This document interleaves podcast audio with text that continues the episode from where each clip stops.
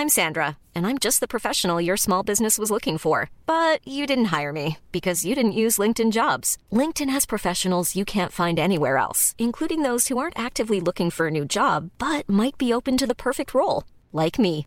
In a given month, over 70% of LinkedIn users don't visit other leading job sites. So if you're not looking on LinkedIn, you'll miss out on great candidates like Sandra. Start hiring professionals like a professional. Post your free job on linkedin.com/people today.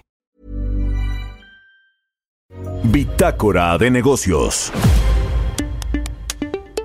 Y bueno, pues ahora cambiamos de tema radicalmente, pero otro muy relevante que tiene que ver con los negocios, con la economía, con las industrias en México.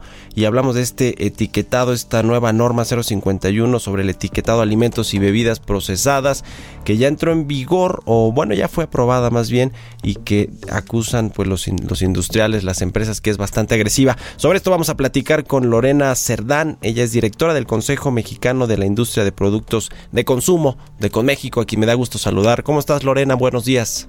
Hola Mario, buenos días a ti y a tu auditorio. Gracias por tomarnos la llamada. Platícanos de, de, este tema del etiquetado. Hubo ahí pues varias discusiones. Eh, viene ya desde, desde tiempo atrás, pero pues parece que esta vez sí se fueron con todo en, en, en cuanto al etiquetado que se, se, ve un poco agresivo. Cuéntanos un poco de cómo llegamos a esta situación y qué, y qué vamos a hacer hacia adelante.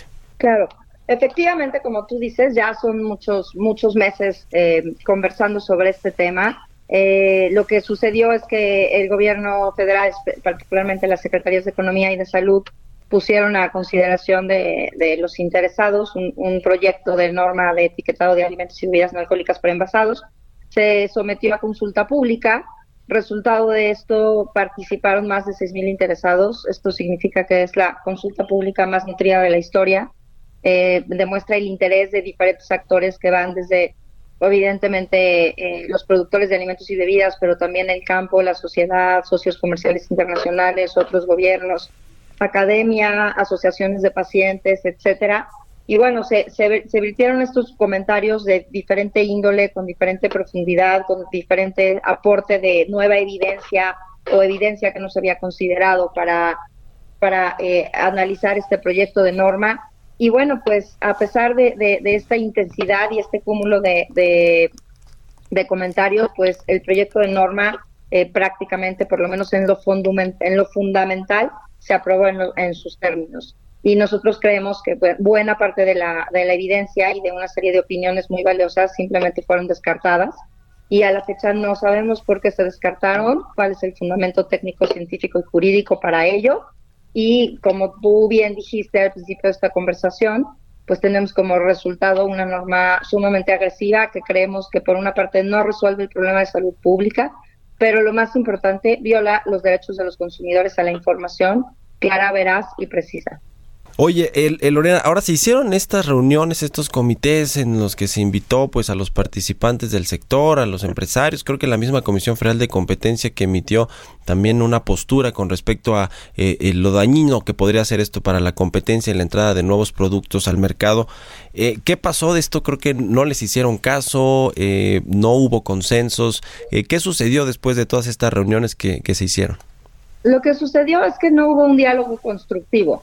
¿No? Entonces, eh, sí, y, no necesariamente voluntad de las partes llegar a un acuerdo. Entonces, tiene que, o sea, si, si se presenta evidencia científica contraria a lo que propone la norma o complementaria, no todo tiene que ser contrario, puede ser complementario, puede ser para mejorar, pues lo que nosotros solicitábamos es que la evidencia o los aspectos jurídicos pues se contrastaran, se analizaran, hubiera un verdadero debate y una verdadera deliberación y en, el, en estas conversaciones no había tal, o sea, se podían exponer algunos puntos y simplemente eh, se decía sí, no y ya, o sea, no había contraste de información o no se nos decía por qué eh, la lógica, preguntamos muchísimas veces cuál es el racional técnico y científico de los criterios que proponen para la obtención de los sellos, cuál es el racional técnico y científico en la parte marcaria o el racional jurídico, cómo es esto compatible con eh, otras regulaciones y simplemente no había respuestas. Uh -huh. Entonces, sí digamos que pues, el comunicado que se emitió el, viernes pasado por parte de todo el sector privado, pues lo que refleja es justo pues la, la inconformidad por esa y es, esa frustración de no poder tener un, un diálogo constructivo en donde realmente fuéramos construyendo un etiquetado que advirtiera, tal y como lo dice la nueva reforma a la ley, que advirtiera muy claramente de los contenidos de grasas, calorías, este, azúcares y sodio, pero que también informara con datos precisos sobre los contenidos específicos, que reconociera el tamaño de las porciones, que incentivara la reformulación, que tuviera sustento científico, que fuera congruente. Entonces, esto, esta serie de principios que nosotros proponíamos, decíamos, esto es lo más importante. Y hoy como resultado tenemos un etiquetado en el que en realidad es un, retroceso, es un retroceso porque los consumidores estamos perdiendo información. O sea, como está planteado el etiquetado, hoy tú no vas a poder saber cuántas calorías tiene una galleta o cuánta grasa tiene una salchicha o, o, lo que tú quieras. O sea, entonces, sí estamos pasando de, un, de una regulación vigente que seguramente tenía muchas áreas de oportunidad y tiene muchas áreas de oportunidad para mejorar, a una que es un retroceso porque vamos a perder información en el camino. No vamos a poder comparar entre productos. Hoy no vamos a poder saber si yo quiero cuidar mi, y esto lo dijo eh, en la consulta pública, por ejemplo, la Federación Mexicana de, la, de Diabetes, ¿no? Si yo no puedo saber con precisión qué cantidad de azúcar tiene un alimento o bebida por porción, pues no puedo tomar una decisión correcta. Y esa información no la vamos a tener.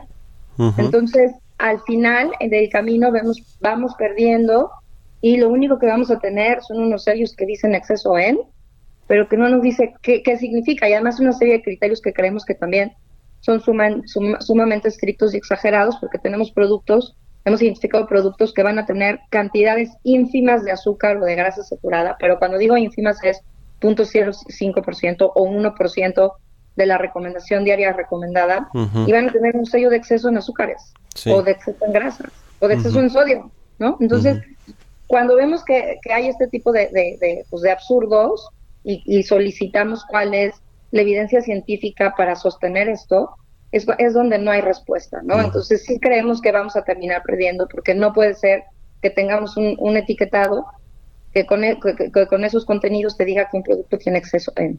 Sí, sí, aquí hay algo, o sea, hay algo que no está bien. El peor escenario sería que pues ni se combata la obesidad o eh, digamos estos eh, niveles de, de, diabetes que hay en México que sí es preocupante, que es el fondo, digamos, el espíritu pues de todos estos eh, ajustes supuestamente es lo que dice. Y, los ahorros por supuesto consiguientes que tendría para el sector salud o para el gobierno el, el no estar tratando o combatiendo este tipo de enfermedades en, en la población nacional pero que no tengamos ni eso y que por el otro lado le demos este golpe a la industria y al, y al consumo, que, que, que sería pues tampoco también muy desfavorable para la economía. Quiero preguntarte eh, finalmente, Lorena, eh, eh, se ha hablado mucho de que en, el año pasado hubo reuniones con el gobierno, con la Secretaría de Salud, con la Secretaría de Economía y que se propuso, se puso sobre la mesa que las empresas de consumo se autorregularan, hicieran varias cosas para tratar de ustedes solitos tratar de mejorar las cosas sin que fuera una regulación o una norma que les pusiera un etiquetado frontal con estas características que nos cuentas. Sí sucedió esto y, dicen en el gobierno que pues, no se cumplió y que entonces vino esta regulación. ¿Esto, esto es verdad? Esto yo creo que es una apreciación imprecisa. A ver, eh, obviamente la, industria en, en, muchas materias pues simpatiza con la autorregulación. Creemos que la industria o el sector privado, y no nada más la industria alimentaria, el sector privado en diferentes ámbitos a veces puede ir más rápido que la regulación porque las dinámicas socioeconómicas van más rápido que lo que cambian las leyes y las regulaciones y la autorregulación siempre es una alternativa, pero en este caso en particular no es así, porque para empezar ya tenemos una norma vigente de aplicación general obligatoria y suena muy sencillo, pero México es de los pocos países en el mundo que tiene una norma de etiquetado obligatoria con un etiquetado frontal de carácter general. Entonces, nosotros per se no nos oponemos a las regulaciones. Las regulaciones son necesarias para garantizar los derechos de los consumidores, pero también son indispensables para garantizar la competencia, la sana competencia económica de los mercados. Entonces, creo que es una falsa apreciación. Eh, la industria sí cree, cree que el, etiquetado de alimentos debe ser regulado y tiene que ser perfectamente regulado y controlado y vigilado pero el problema no es regulación o no regulación. El problema es que las regulaciones estén bien hechas, que estén bien sustentadas, que tengan eh, evidencia técnica científica, que sean congruentes con el resto del marco jurídico y que permitan la competencia, la innovación y muchas otras cosas. Entonces, creo que es un falso debate de regulación-autorregulación. el etiquetado, el etiquetado debe ser regulado. A veces hay oportunidad para hacer algunas cosas innovadoras en la autorregulación, pero generalmente lo que pasa es que al paso de los años la propia regulación recupera esa autorregulación y la pone y la pone en blanco y negro. Y creemos que eso es lo que debe de ser, porque es lo que permite la competencia, la sana competencia, que tiene que ver un poco con, con, la opinión que emitió la, la, la COFESA la semana pasada que lo que él dice, el etiquetado tiene que permitir la sana competencia, la entrada de nuevos jugadores, la innovación, la comparación de productos. Si, si no puedo usar elementos de comparación que va desde la información nutrimental hasta elementos marcarios, declaraciones de propiedad, declaraciones de las características de los productos, etcétera, ¿cómo elijo entre un producto otro, otro y cómo preservo la, la, la sana competencia? O sea, es el motor de la innovación. Entonces yo creo que eso de la autorregulación es una es un falso debate y es lo cual no significa que también desde la autorregulación eh, el sector privado pueda hacer muchas otras cosas para coadyuvar a la política de salud. ¿eh? Ya. Bueno, pues vamos a estar pendiente a ver si hay alguna rectificación ahí por parte de las autoridades y, y si no, pues estaremos eh, revisando cómo cómo se van, eh, pues cómo cómo se va, cómo va afectando este tema de, de los etiquetados al consumo y cómo le afecta a la economía. En fin, pues gracias Lorena Cerdán por habernos tomado la llamada esta mañana. Gracias, Mario. Buenos días. Buenos días. Lorena Cerdán, directora de Conméxico, la asociación que agrupa las grandes empresas. Mom deserves the best, and there's no better place to shop for Mother's Day than Whole Foods Market. They're your destination for unbeatable savings, from premium gifts to show-stopping flowers and irresistible desserts. Start by saving 33% with Prime on all body care and candles. Then get a 15-stem bunch of tulips for just $9.99 each with Prime. Round out Mom's menu with festive rosé, irresistible berry chantilly cake, and more special treats. Come celebrate Mother's Day at Whole Foods Market.